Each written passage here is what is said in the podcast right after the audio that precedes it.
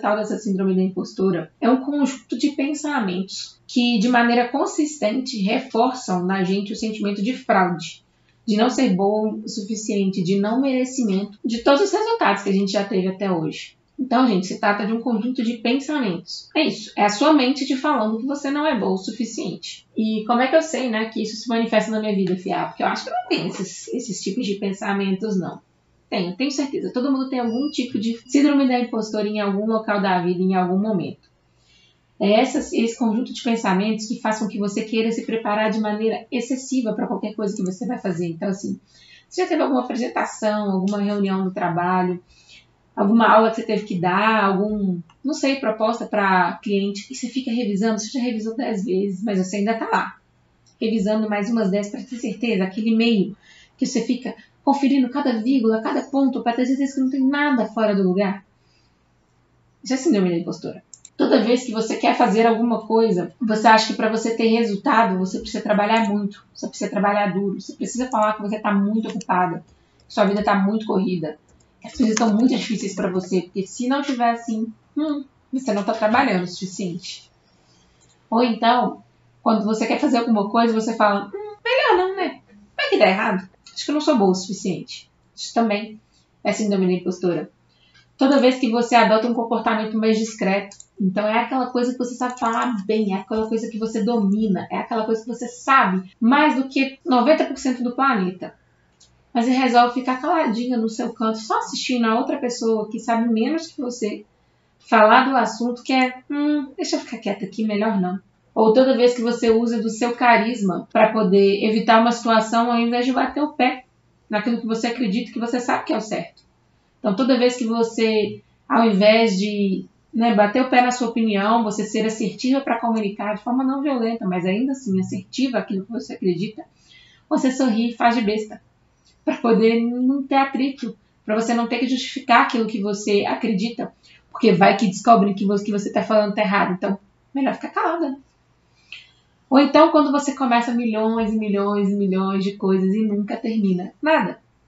Porque quem não termina nada, gente, é porque está com medo de terminar e ter uma frustração ao terminar. De terminar e não conseguir bater aquele, aquela meta que tinha se proposto. Então, se você é desse rolê de quem tá come, começa milhões de coisas e nunca consegue terminar nada, tem uma coisa para te contar, sua síndrome da impostora tá atacada aí. E também quando a gente se auto-sabota, né, gente? Sabe aquela coisa que você se prepara muito? Que você deixa tudo pronto. Que você, assim, tá perfeito, tá? É pra você. Mas na hora H você inventa alguma coisa que te sabota. Aquela ideia fraca, aquela coisinha que é feita para você se sabotar. Eu escutei um dia desses o Gustavo Borges contando um exemplo disso para vocês verem que acontece com atletas de elite, tá, gente? Mas ele estava fazendo uma prova é, de natação e por algum motivo teve alguma é, teve um problema, né, no disparo para os atletas pularem na natação e nisso ele se machucou. Ele caiu, bateu na raia, teve um problema técnico, né, na largada e ele caiu e em teoria se machucou. Bateu nada muito sério, mas estava doendo. Só que ele estava com tanto medo das pessoas acharem ele fraco, de acharem que ele não era suficiente, que ele tinha perdido por causa disso, é, mesmo o pessoal da, da prova falando para ele: não, segura aí, vamos guardar 20 minutos, meia hora para você ver se você dá conta de fazer a prova. Ele resolveu fazer a prova naquele exato momento e falou: não, vamos agora, vamos direto.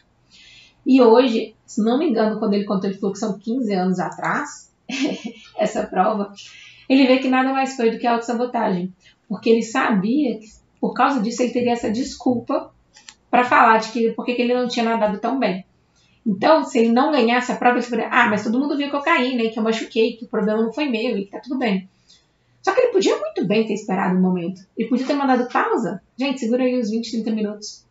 Vou fazer a prova daqui a pouco. Todo mundo faz a prova daqui a pouco. Mas não, ele preferiu se auto-sabotar, fazer uma coisa que ele sabia que ele não estava pronto, que ele teria essa desculpa para justificar caso a coisa não saísse do jeito que ele queria. E a gente faz isso de maneira muito inconsciente, mas muito constante na nossa vida, gente. E a síndrome da impostora é tudo isso, né? Na vida de cada um, a gente vai ter um tipo de comportamento. Tem aquelas pessoas que ficam procrastinando para não fazer alguma coisa, tem a pessoa que procrastina para não terminar, Tem aquela pessoa que auto-sabota, tem a outra pessoa que nem faz, que fica adota um comportamento discreto ali, nem assume novos desafios para não ter chance de ninguém descobrir que ela é uma fraude. Mas todo mundo tem isso de alguma forma em algum lugar da vida.